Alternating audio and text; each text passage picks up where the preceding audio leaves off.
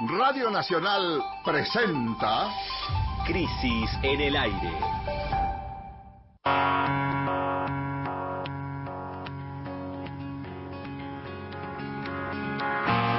Bienvenidas y bienvenidos a Crisis en el aire, el programa de la revista Crisis en el que todos los sábados elegimos tres temas más destacados de la coyuntura y conversamos con sus protagonistas.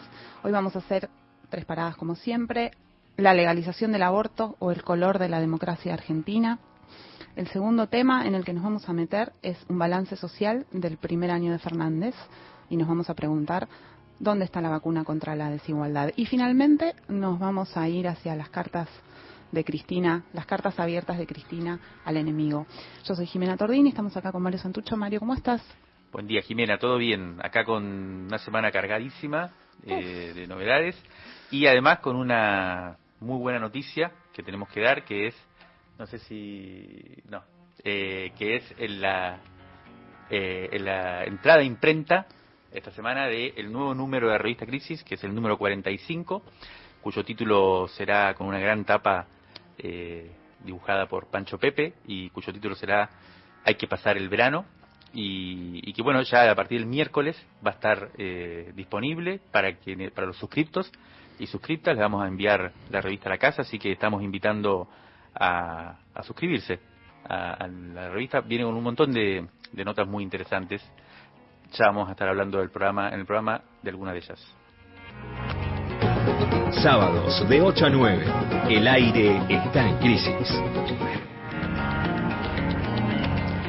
En este primer bloque nos vamos a dedicar a la buena noticia de la semana. El viernes 11, ayer a las 7 y 23 de la mañana, y después de más de 20 horas de sesión, la Cámara de Diputados dio media sanción al proyecto de interrupción voluntaria del embarazo.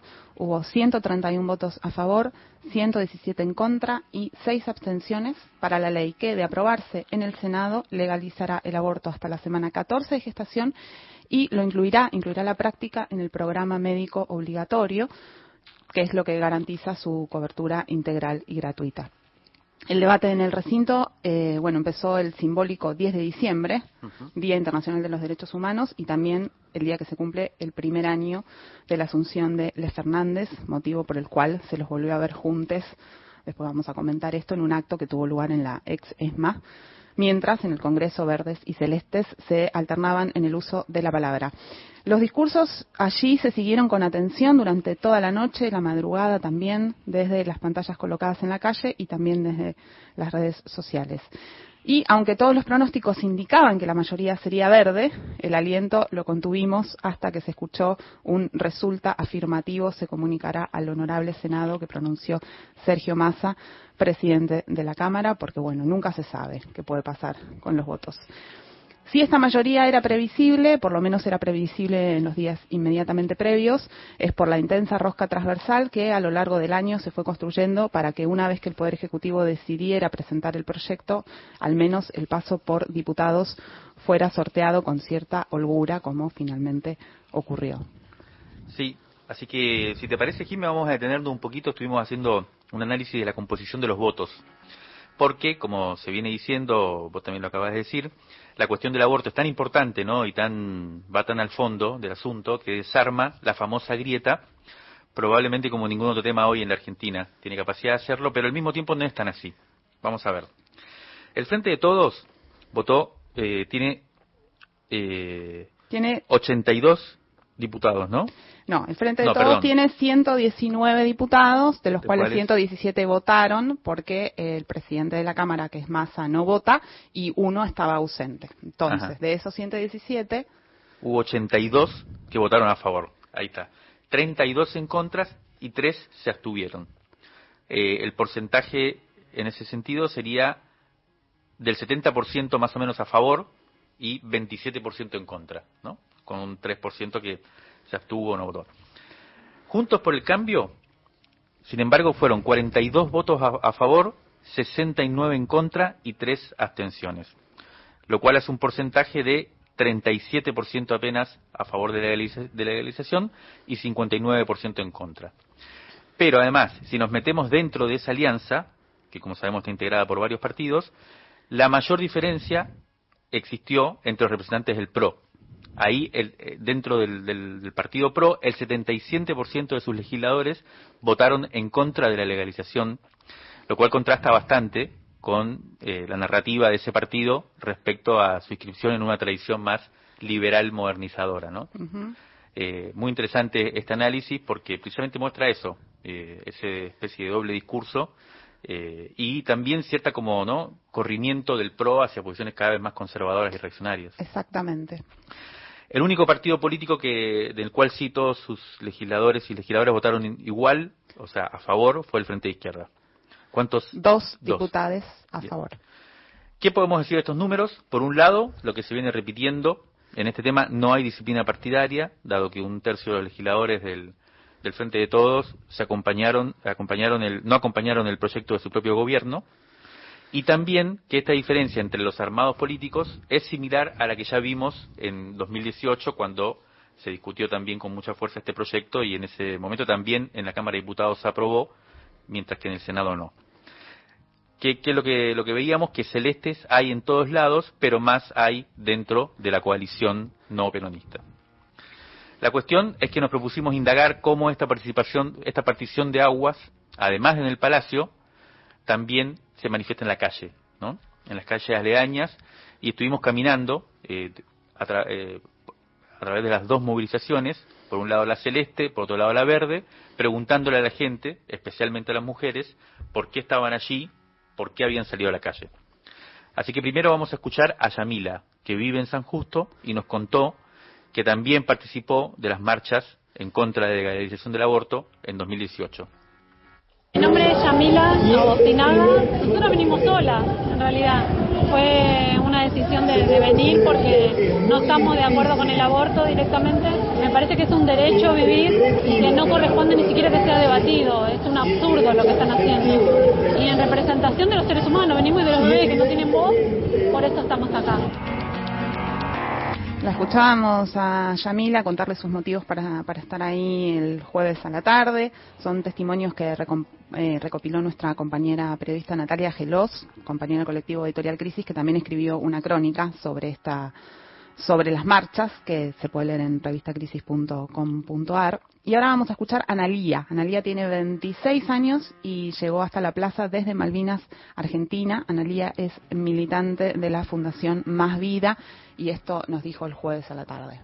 Mi nombre es Analia Pérez, soy de Malvinas, Argentina, pertenezco al Partido Celeste y hoy vinimos acá a hacer el aguante, a defender la vida, a defender el primer derecho humano que es la vida. Yo soy de Malvinas, Argentina, allá mucho no se ve este tipo de movilización.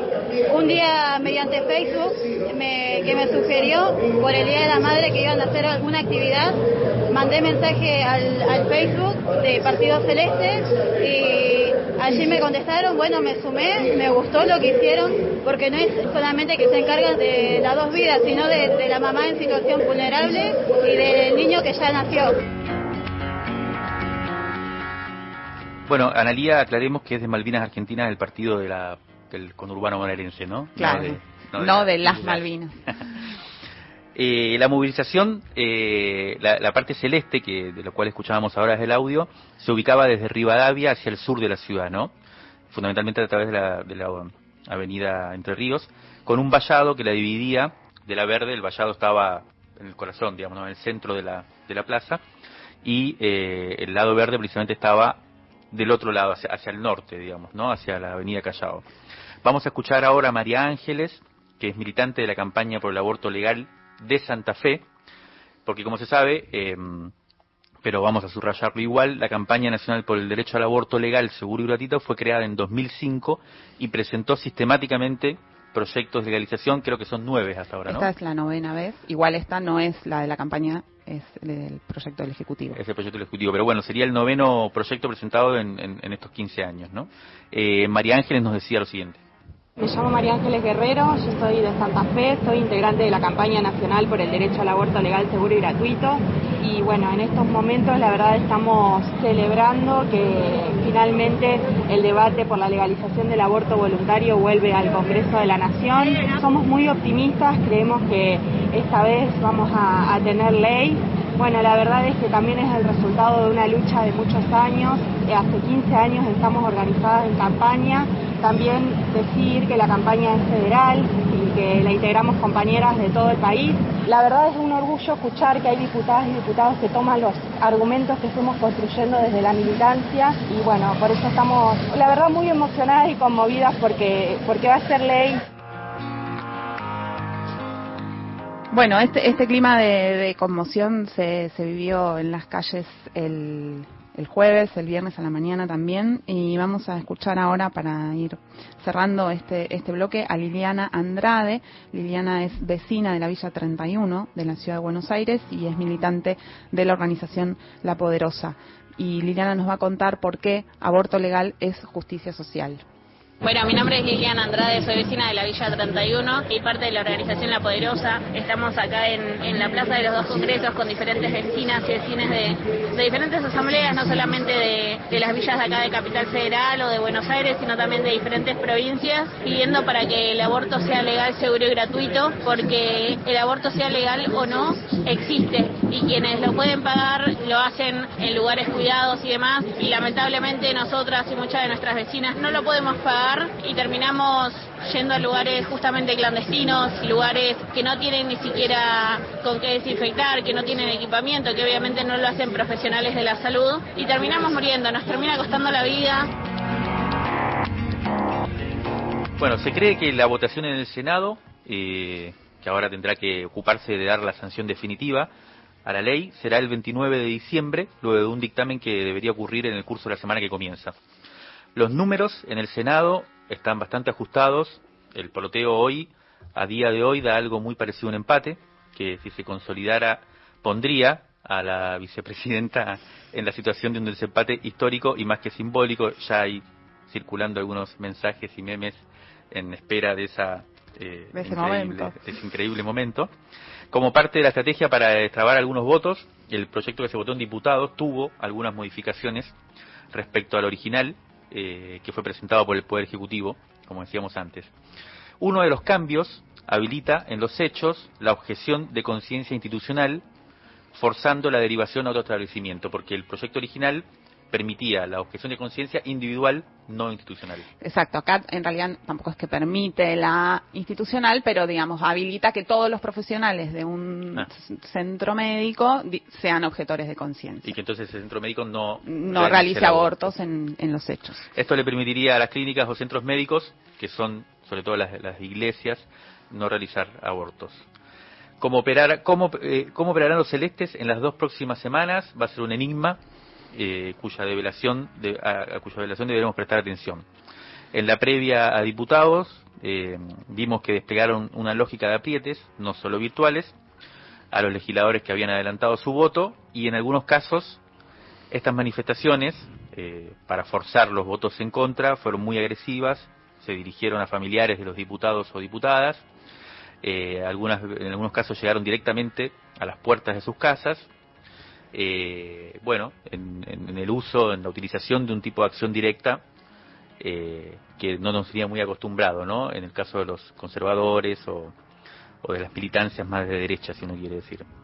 Eh, a diferencia de la votación que tuvo lugar este viernes en la Cámara de Diputados, en senadores la sesión va a ser completamente virtual, así que se pronostica que en algunas provincias en donde la, la posición celeste es más fuerte, el escenario puede ser complicada para los verdes. Sí, la votación en el Senado, bueno, será necesariamente más, más ajustada, también hay menos representantes, eso hace que sea más, más eh, justo, más, más, más, paridad la representación de verdes y celestes, bueno, y entonces sabemos que vamos a estar en vilo, sabemos también que el oficialismo está dispuesto a reforzar la rosca que nos trajo hasta aquí. Y en la calle el jueves vimos que la marea verde comenzó a desperezarse después de los largos meses de encierro, aunque todavía sin la masividad de, aquellos días de, 2008, pero todo de 2018, sí, pero todo hace prever que aunque la pandemia siga, lo que vendrá ahora sí para el fin de año sea una fiesta popular.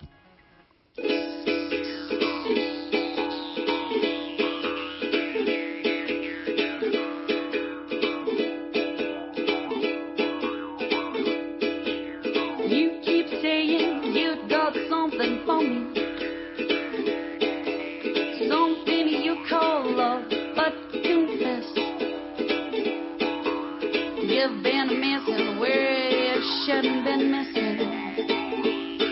I know someone else is getting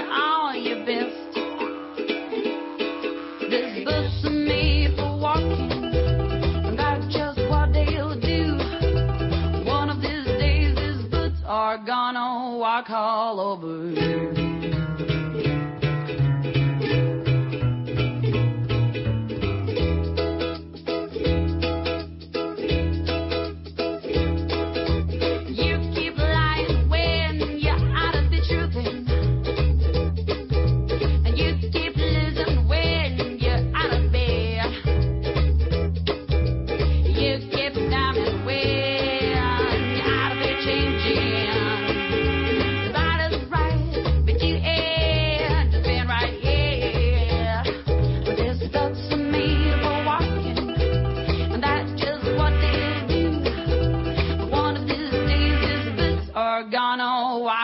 All over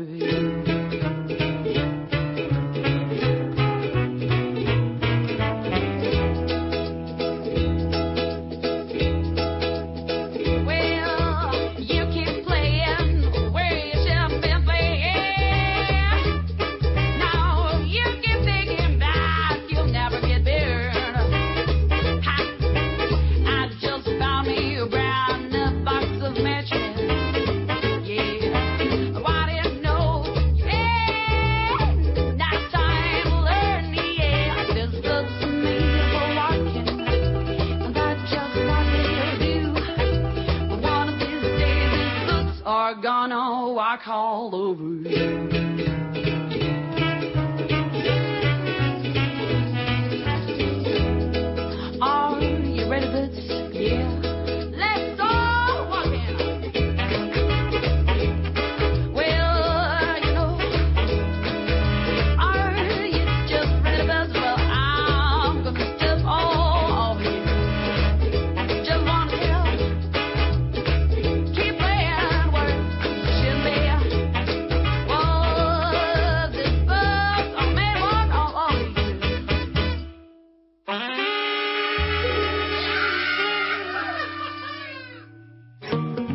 En el aire. Revista sonora transmedial. Válvulas de papel, aire, podcast y transmisor.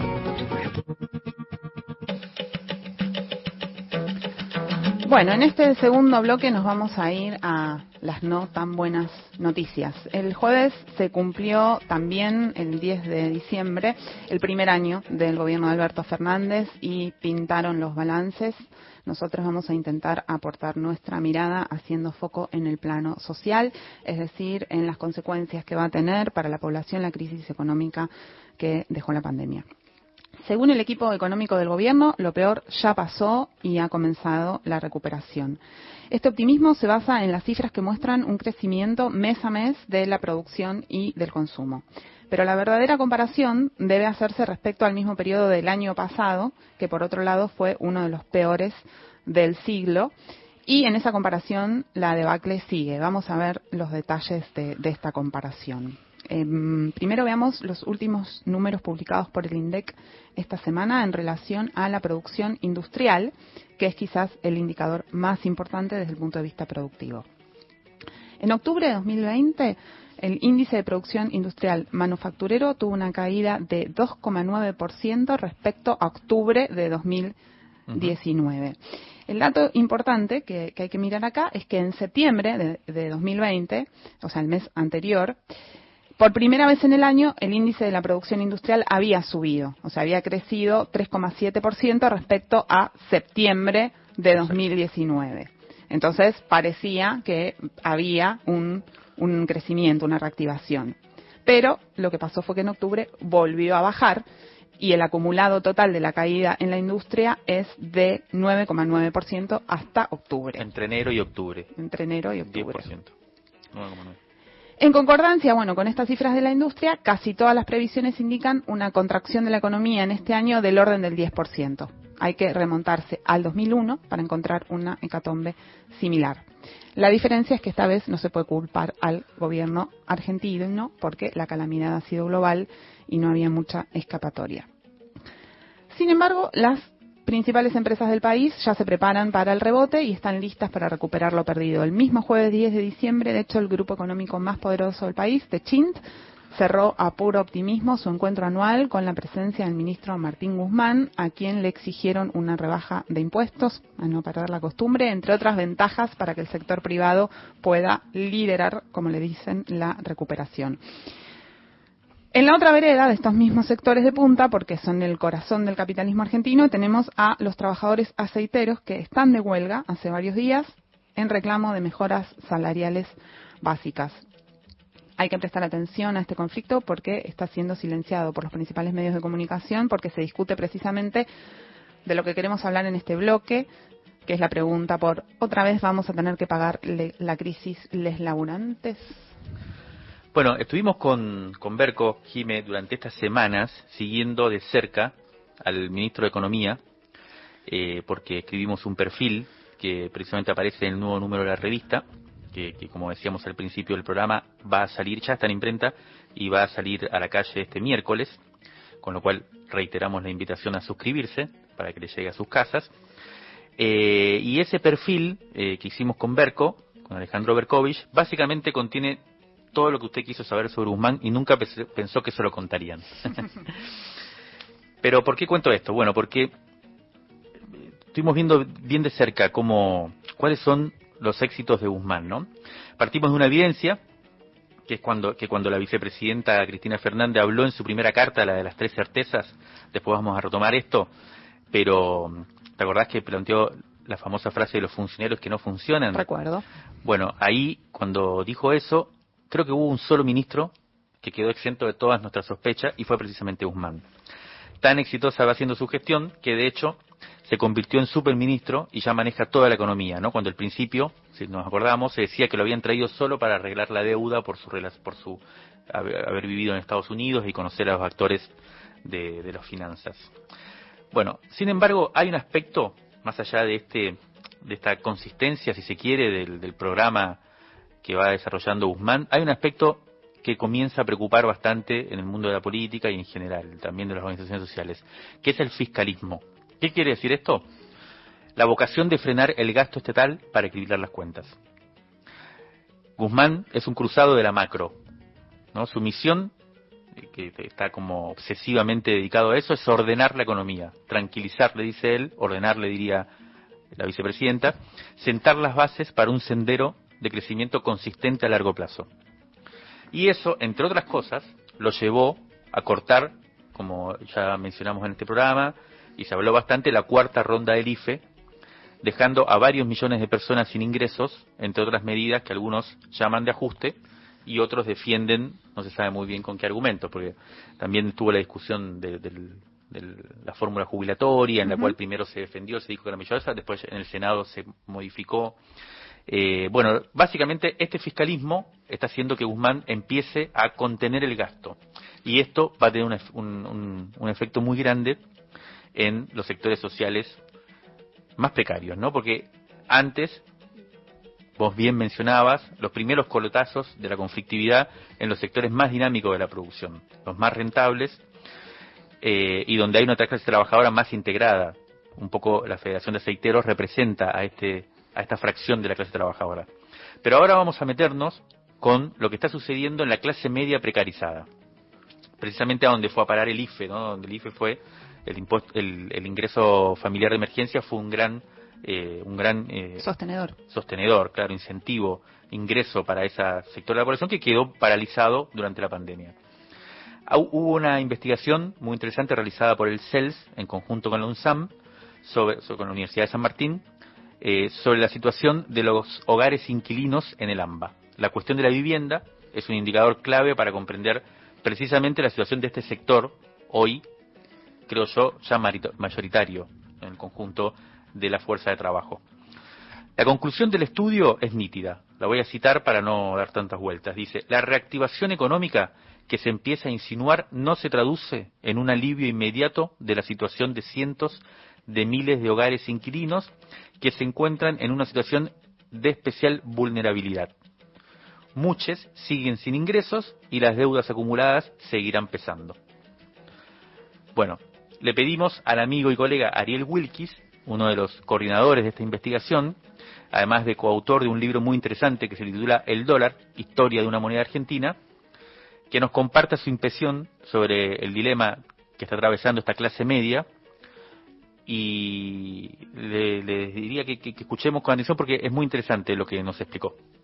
La pandemia indudablemente produjo aumento de la desigualdad social bajo mecanismos específicos y singulares que tal vez habría que remarcar uno de ellos, que es la partición de los sectores medios entre aquellos que por primera vez se vieron obligados a convertirse en beneficiarios de ayuda social del Estado, básicamente a través del IFE, y sectores medios que, sin perder sus ingresos, por el contrario, verse en la situación de tener que reducir sus niveles de consumo por las restricciones que hubo en las circulaciones, en el cierre de comercios, tuvieron la po- oportunidad de aumentar sus ahorros en algunos casos y en otros a través de esos ahorros comprar dólares. Si además le agregamos a esa primera desigualdad una segunda desigualdad, que es que los sectores que ingresaron a la beneficencia del Estado a través del, IFE, además, como muestran varios estudios, se han encontrado altamente endeudados. Endeudados a través de mecanismos diversos. Uno de ellos, dejar de pagar servicios, dejar de pagar impuestos, retrasarse en el pago de las tarjetas de crédito, solicitar préstamos a familiares o amigos para resolver sus necesidades inmediatas. ¿Podemos responsabilizar al Estado por generar las condiciones para esta dinámica de desigualdad? En principio diría que no. En principio diría que fue en este contexto de emergencia que el Estado descubrió, pongo las comillas, alrededor de 4, 5 millones de familias que sus ingresos dependen de la economía informal, de la economía en negro. En este contexto, ¿cómo podemos avisorar el futuro inmediato? Por un lado, la retracción de la ayuda estatal, llámese recorte del IFE, va más rápido que el crecimiento o al menos el rebote esperado que va a haber en la economía en los próximos meses. ¿Tendrá capacidad el Estado hacerse cargo de esas deudas? El mismo Estado que ahora está por necesidad recortando las ayudas hacia las familias, ese es el gran dilema y la gran situación que deberá resolver un gobierno que empieza a ser auditado por el Fondo Monetario Internacional. El tercer eslabón de este balance, que está bastante complicado, sobre la situación social en eh, 2020, es el más impactante. Hace unos pocos días se conoció el nuevo informe del Observatorio de la Deuda Social Argentina que publica la Universidad Católica y coordina Agustín Salvia. Y los datos fueron demoledores, vamos a tratar de desglosarlos. La pobreza en el tercer trimestre de 2020, es decir, entre julio y septiembre, alcanzó al 44,2% de la población, mientras que en el mismo periodo del año pasado había sido del 40,8%, o sea, cuatro puntos casi arriba. Y en 2015 era del 30%, es decir, entre los cuatro años de macrismo y los primeros nueve meses del gobierno de Alberto Fernández, la pobreza creció un 14%. La indigencia, por su parte, llegó al 10,1% de la población, mientras en 2019, en el año pasado, era del 8,9%. Y en 2015 había sido del 4,5%, o sea que creció más del 100% en cinco años. Un dato especialmente tétrico es que entre los menores, entre los pibes de 0 a 17 años, la pobreza alcanza al 64,1%. Estaba en 59 el año pasado, 5 puntos más en un año. Impresionante, una, una debacle absoluta. Sí. El otro dato, porque esto tiene que ver con la pobreza, ¿no? Pero hay otro dato que es muy importante, que es el aumento del coeficiente Gini, que es el índice que mide la desigualdad.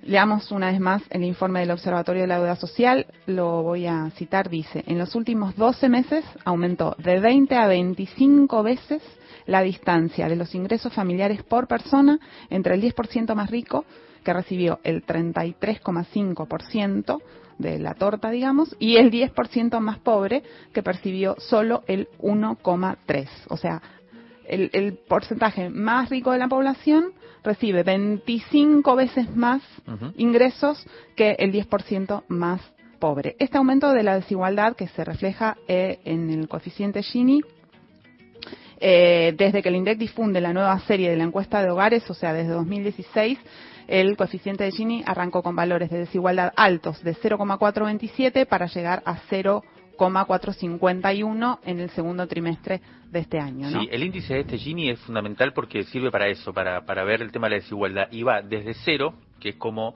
en la situación de eh, equidad, Equidad. absoluta, eh, igualdad total, a uno, que es el, el índice, como sería, uno tiene toda la riqueza y todos los demás no tienen nada.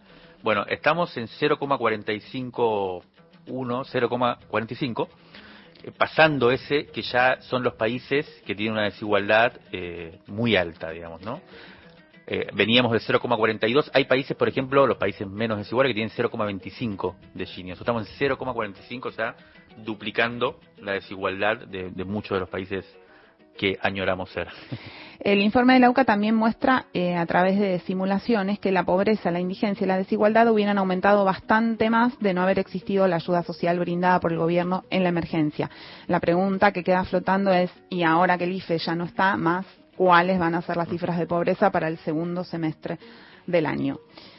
La situación es bastante desesperante en, en los sectores populares porque esto que se expresa en cifras son las vidas de las personas que están agobiadas. Eh, para, para tomar dimensión de, de- de esto que está pasando, vamos a escuchar a Gitana. Gitana es parte de la colectiva de trabajadoras domésticas eh, que se llama en realidad Trabajadoras Indomésticas, una organización que reúne a un grupo de trabajadoras de- de casas particulares.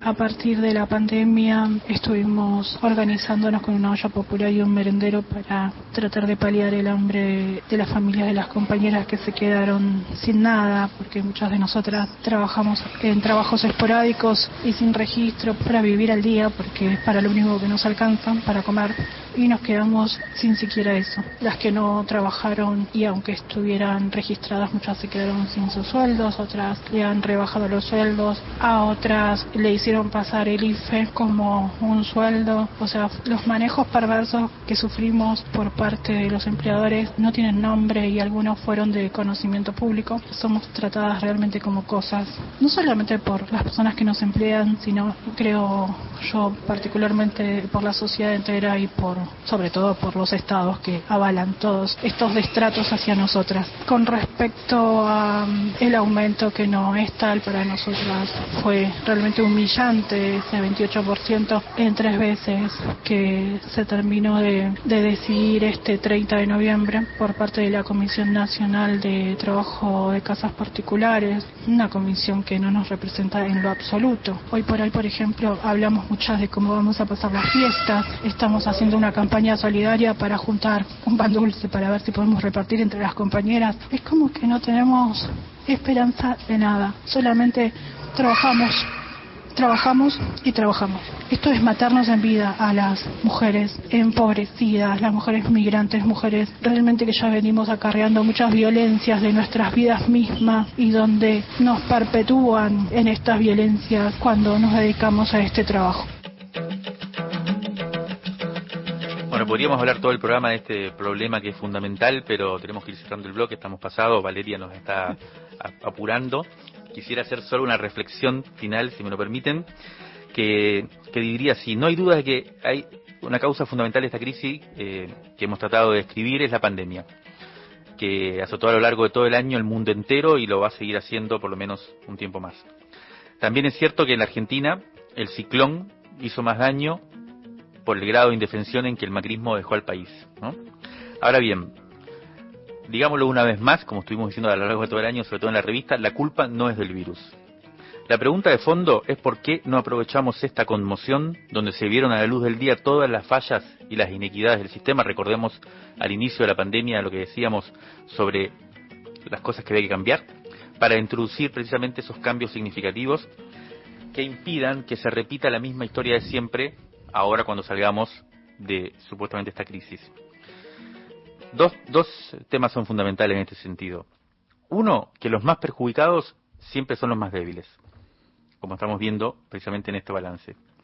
Y segundo, que luego de cada crisis, la masa de pobres estructurales y el grado de pauperización de ese 99% de la población es cada vez mayor. Todo parece indicar, en ese sentido, que el gobierno no está dispuesto a avanzar en esas transformaciones estructurales que, en cierto modo, veíamos como necesarias. Por eso, entre otras cosas, elige a Techin y a los grandes jugadores de la, negro- de los negocios y al FMI como interlocutores privilegiados. Son ellos, parece ser, los artífices de la recuperación y por lo tanto, muy posiblemente serán los ganadores, salvo que irrumpa la política, es decir, la gente en la calle.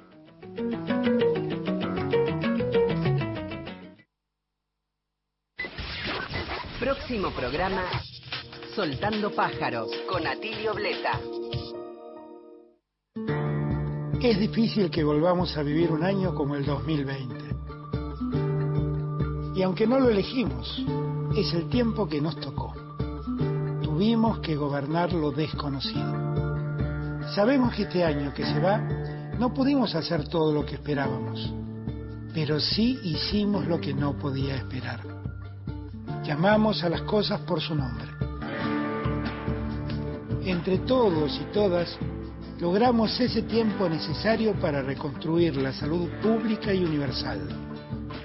Nuestro país volvió a salir en los titulares como un país que no quería deber, sino crecer, pero con la gente adentro. Por eso este año, unidos, empezamos a escribir el diario de la reconstrucción argentina y de lo que queremos ser como país. Reconstrucción Argentina. Argentina Presidencia. Hay un montón de otras cosas para hacer en la vida, en la historia y en la cuarentena que no tienen que ver con ver televisión o escuchar radio. Estudio País, Quique Pessoa. Esas actividades que se pueden realizar, no sé, se me ocurre la lectura, por ejemplo, es trabajosa. Desde San Marcos Sierras, Córdoba, sábados, desde las 10. ¿Cómo? ¿Que la lectura es trabajosa? Y sí, cuando no estás acostumbrado a leer, es todo un laburo leer. Por Nacional, la radio pública. Es difícil que volvamos a vivir un año como el 2020. Y aunque no lo elegimos, es el tiempo que nos tocó. Tuvimos que gobernar lo desconocido. Sabemos que este año que se va no pudimos hacer todo lo que esperábamos, pero sí hicimos lo que no podía esperar. Llamamos a las cosas por su nombre. Entre todos y todas, logramos ese tiempo necesario para reconstruir la salud pública y universal. Nuestro país volvió a salir en los titulares como un país que no quería deber, sino crecer, pero con la gente adentro. Por eso este año, unidos, empezamos a escribir el diario de la reconstrucción argentina y de lo que queremos ser como país. Reconstrucción Argentina. Argentina Presidencia. Rescate emotivo. Un diamante impreso en una crisis. 1976-2020. De la tinta a la conversación. Crisis 38, mayo de 1976. Amílcar Romero entrevista a Osvaldo Pugliese cuando se cumplen sus 55 años como músico. El gran pianista recuerda cómo fue su temprana formación y analiza las transformaciones del tango y las formas de escucharlo desde sus inicios hasta aquella mitad de los 70. El tango es algo de propiedad exclusiva de la masa popular. Las barras que nos apoyaban eran en su mayoría muchachada joven que gustaba del tango. Obreros, empleados, gente del interior que iba llegando a la ciudad. Nuestras barras se distinguían, sobre todo por la vestimenta. Sacos grandes hasta la rodilla, con mil botones, y unos pantalones como funda de clarinete hasta acá arriba, por el pecho, botines lungos y moñito. Otra barra que nos seguía usaba como distintivo una curita. Se la pegaban cruzada en la mejilla derecha. Socialmente muchos han dicho que las nuestras eran las de extracción más popular. Puede ser, sí, En algunos lugares las barras se venían en camiones. Don Osvaldo Pugliese nació en Buenos Aires en 1905 y murió en 1995. Fue pianista, director y compositor. En 1935 impulsó el Sindicato Argentino de Músicos, del que fue el afiliado número 5. También se afilió joven al Partido Comunista Argentino. Mencionar a Pugliese es sinónimo de buena suerte, es antimufa. Algunos dicen que todo surgió en un recital de Charlie García, una noche en la que había serios problemas de sonido que impedían iniciar el show, hasta que a alguien se le ocurrió poner un disco del maestro y todo mejoró. Desde entonces se repite como una oración pagana. Pugliese, Pugliese, Pugliese, Pugliese.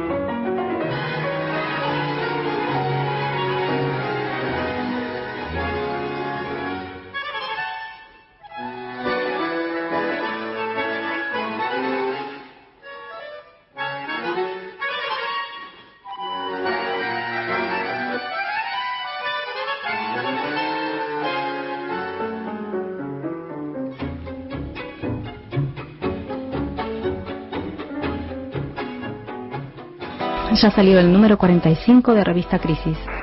Hay que pasar el verano. Hay que pasar el verano. Suscríbete en revistacrisis.com.ar y te la llevamos a tu casa. Los animales que perdimos en el fuego. Una investigación impactante de Natalia Gelos. Además, Alejandro Berkovich y Mario Santucho construyeron un perfil imperdible sobre Martín Guzmán, el superministro de la Tranquilidad. También escriben Diego Genú, Nona Fernández Silanes, Alejandro Galeano y Marcel Halfon, entre otros. Crisis, una revista que te queda. Conseguila en revistacrisis.com.ar.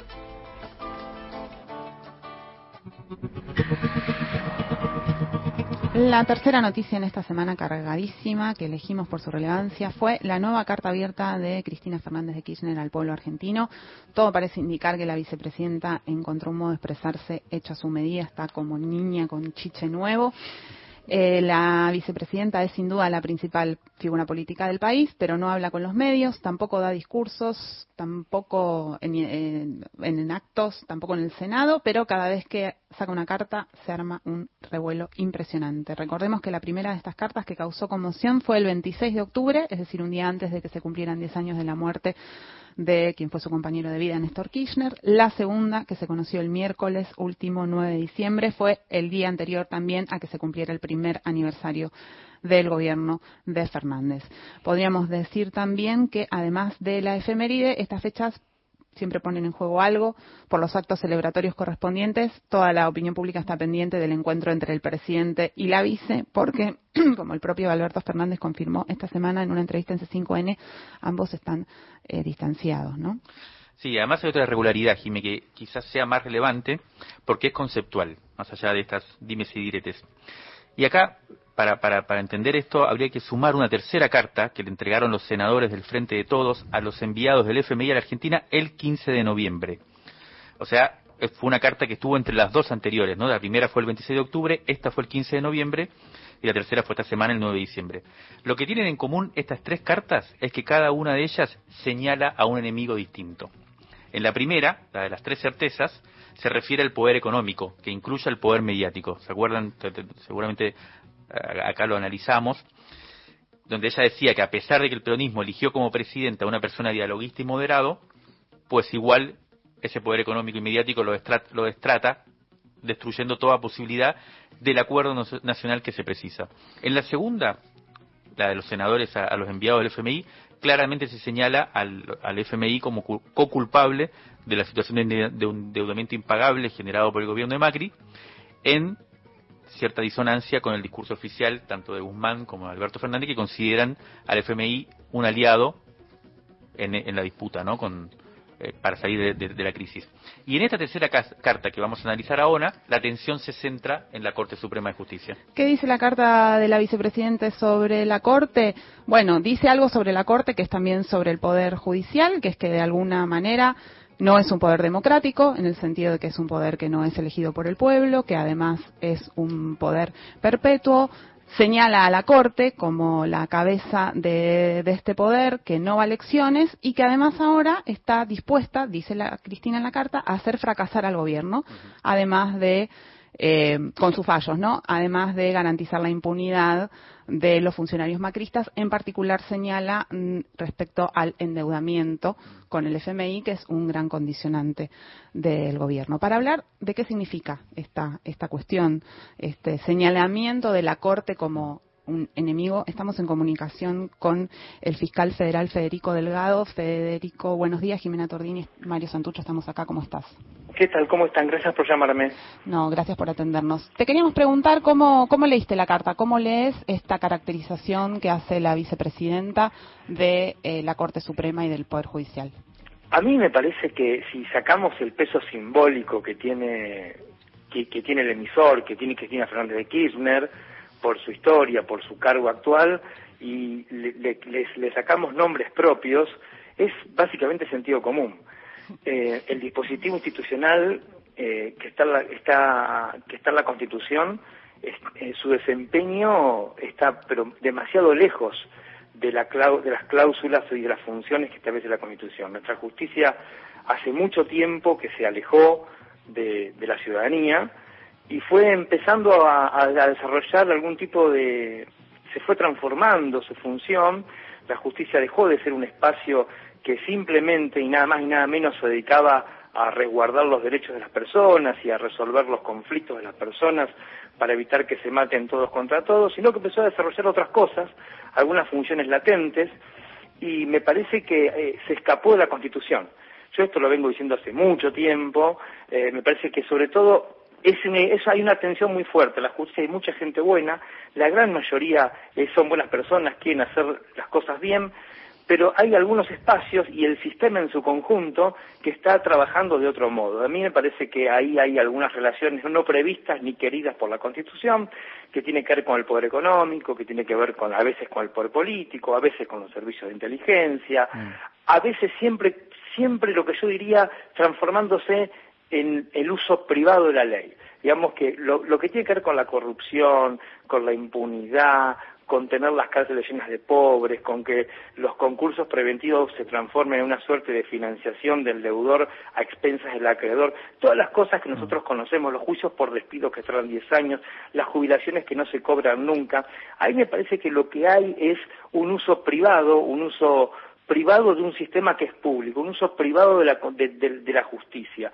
un uso privado del expediente, que algunos lo usan como un garrote, otros lo usan para tener impunidad, otros lo usan para armar causas, otros lo usan para dilatar este, decisiones, pero en definitiva lo que hay me parece que hay como una suerte de expropiación del sistema judicial de las grandes mayorías y ahí está el quiebre con la Constitución. Y creo que si uno lee la carta de Alberto Fernández, perdón, la carta no, el discurso de Alberto Fernández el 10 de diciembre ante el Congreso, la carta de Cristina Fernández de Kirchner, incluso algunas intervenciones del ex ministro Garabano este, hace algunos años, en el fondo, en el fondo, desde distintos lugares, todos están mirando el mismo problema. Pero me parece que la cuestión es muy pesada, es muy difícil de resolver, este, y, y- y estamos desde mucho tiempo en un tobogán eh, que hace que nuestra vida pública sea realmente pobre y que la, la verdad, desde el empresario que quiere invertir 400 millones de dólares hasta el tipo que lo echaron injustamente del trabajo o el vecino que quiere denunciar a otro porque lo amenaza, todos tienen temor cuando tienen que, que ir a la justicia, un temor que es bien fundado porque la justicia se alejó de la sociedad. Federico, ¿cómo estás? Te habla Mario Santucho. ¿Cómo estás, Mario? Bien, eh, bueno, eh, veo que eh, coincidís en cierto modo con, la descripción eh, que hace Cristina de del problema de justicia, pero te quería preguntar por lo que dejaste afuera de, de- de tu respuesta, que tiene que ver con el acto performático ¿no? de Cristina como presidenta del Senado, eh, diciendo lo que dijo sobre la Corte Suprema, que es el otro poder. Durante la semana hubo una- un artículo de un importante columnista de la Nación, Carlos Pañi, que decía que mencionaba esto como un ataque a la República, ¿no? Y te quería pe- preguntar específicamente porque sé que vos eh, trabajás teórica y conceptualmente en torno a, a una corriente que es la del republicanismo, ¿no? Democrático. Y me gustaría que eh, ver qué, qué pensás vos. ¿Te parece un ataque a la República? ¿Lo ves como parte de un diálogo necesario político?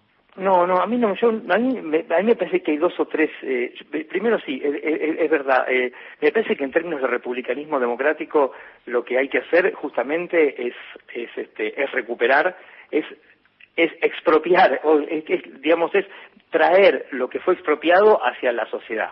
Eh, Me parece que la, el- el- la crítica de un integrante de un poder a otro integrante de un poder me parece que es sana, que la libertad hace ruido, eh, la paz, decía Kant, es la paz de los cementerios, la república es ruidosa, la república es bulliciosa, no me parece que, que signifique un ataque. Ento- a- además es la opinión de una persona que tiene un peso simbólico muy importante, pero no deja de ser una opinión. Que, que, que por el P, como decían ustedes, tiene, digamos, tiene un carácter performativo muy fuerte y es como que marca la agenda, pero eso tiene que ver con otra cosa. En términos de, de- de diseño institucional, a mí no me parece eh, en, en absoluto in- ina- inapropiado que, que Cristina opine y que no, no me parecería mal que la Corte también hable. Pero acá tenemos una paradoja. La justicia está en crisis hace mucho tiempo. Eh, yo incluso yo escribí un libro que se llama República de la Impunidad eh, que salió hace un par de meses donde justamente me dedico a trabajar es- específicamente estos temas, digamos, qué hacer con este, cómo, cómo hacer para que este diseño funcione. Pero me parece que hablamos todos menos la justicia. Y esto parece que es sintomático. Estamos discutiendo la reforma judicial en la agenda pública desde por lo menos diciembre del año pasado mínimo, de, perdón, de, de este año. Venimos con problemas brutales de, los, del- de la época del, del- del macrismo, de la época del kirchnerismo. Habla todo el mundo, hay proyectos de ley, el Congreso está discutiendo, este, estamos definiendo cómo hacer el Ministerio Público, estamos pensándolo en términos, digo, hablo en plural porque es la vida pública lo que está en juego. Y la única palabra ausente es, es la institución que está interpelada, que es la justicia. Y a mí me parece que ahí hay un problema, porque el silencio de la justicia hace que cualquier crítica a la justicia se tome como una... se, se estiran los conceptos y parece que todo es un ataque a la autonomía, a la independencia. Y a mí me parece que lo que la justicia necesita hoy en día, de verdad, es escuchar muchas voces. Tienen que escuchar la voz de Cristina, la voz de la izquierda, la voz de la derecha, todas las voces, porque lo que hay que hacer de verdad es con franqueza, sentarse en una mesa, reconocer que el dispositivo institucional, el funcionamiento tal como realmente existente está agotado y que hay que repensarlo. Muy interesante, muy interesante, Federico, eh, lo, lo que planteás. Una pregunta más, y nos estamos quedando sin tiempo, pero quería saber tu opinión sobre el, el hecho de que Cristina ponga en el centro de esta reforma, que como decís es compleja y, y tiene que ver con muchas instancias de la justicia, pone el foco en la Corte Suprema y está en discusión, evidentemente, por estos días, qué va a pasar con la Corte, si juicio político a sus integrantes, si ampliación de, de su composición. ¿Vos, ¿Vos qué pensás al respecto? A, a mí me parece, Mario, que podemos traer cardenales, rabinos, pastores, lo que quieras en la Corte, y tal como es la dinámica de funcionamiento del cuerpo actualmente, no va a cambiar nada.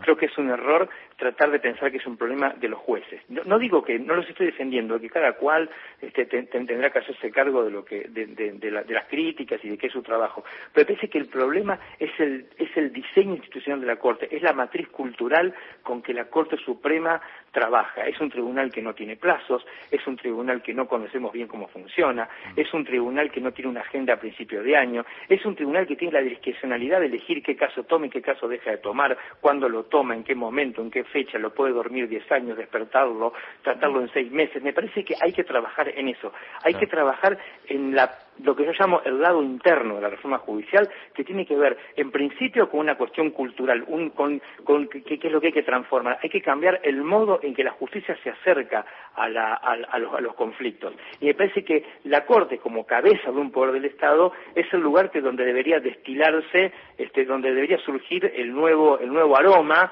o los nuevos vientos que, que- porque tiene que ser una reforma que necesariamente tiene que empezar tiene que empezar con el ejemplo, con el ejemplo desde arriba. Me parece que está bueno discutir la Corte, pero no me parece que sea eh, demasiado remunerativo discutir nombres. Creo que hay que discutir el dispositivo, hacer una Corte para la democracia, construir una Corte para la democracia como primer paso para después discutir una justicia para la democracia, que me parece que es lo que nos estamos debiendo. Estamos conversando con el fiscal Federico Delgado sobre qué hacer con eso a lo que llamamos justicia. Federico, muchas gracias por esta charla. Que tengas un buen día. Gracias, chicos, a ustedes. Un abrazo.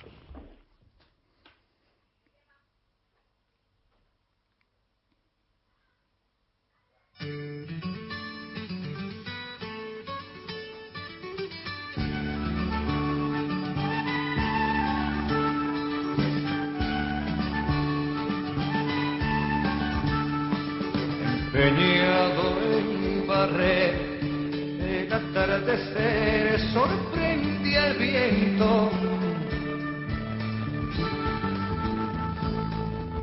Era un chiquillo desnudo que al verme me brincó al cuello y se puso a enredar con mi cabello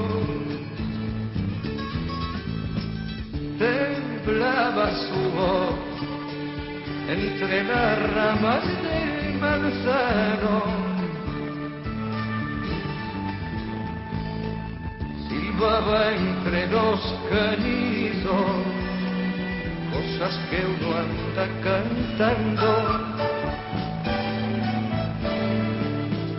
Y nos pilló la noche conversando. de atardeceres Este programa se está terminando, nuestro número 45, último del año, el año en el que el colectivo editorial de la revista Crisis cumplimos 10 años, un año significativo que se termina con este número que les recomendamos que se puede conseguir en revistacrisis.com.ar. Nos encontramos el sábado que viene acá a las 8 en Radio Nacional, pero nuestra versión en podcast dentro de un rato, al mediodía, está disponible en nuestras redes sociales. Este programa está hecho por el colectivo editorial de la revista Crisis y Valeria Presa en la producción. Hoy nos acompañó en la operación técnica Diego Gerau. La producción artística y la musicalización de este programa están a cargo de Gastón Montels y Alejandro de Masi es el realizador de nuestro podcast que tiene la voz de la gran Florencia Badaraco. Nos encontramos el sábado que viene. Que tengan una buena semana. Y otras gentes. Tenía tanto para contar desde el árbol de las manzanas.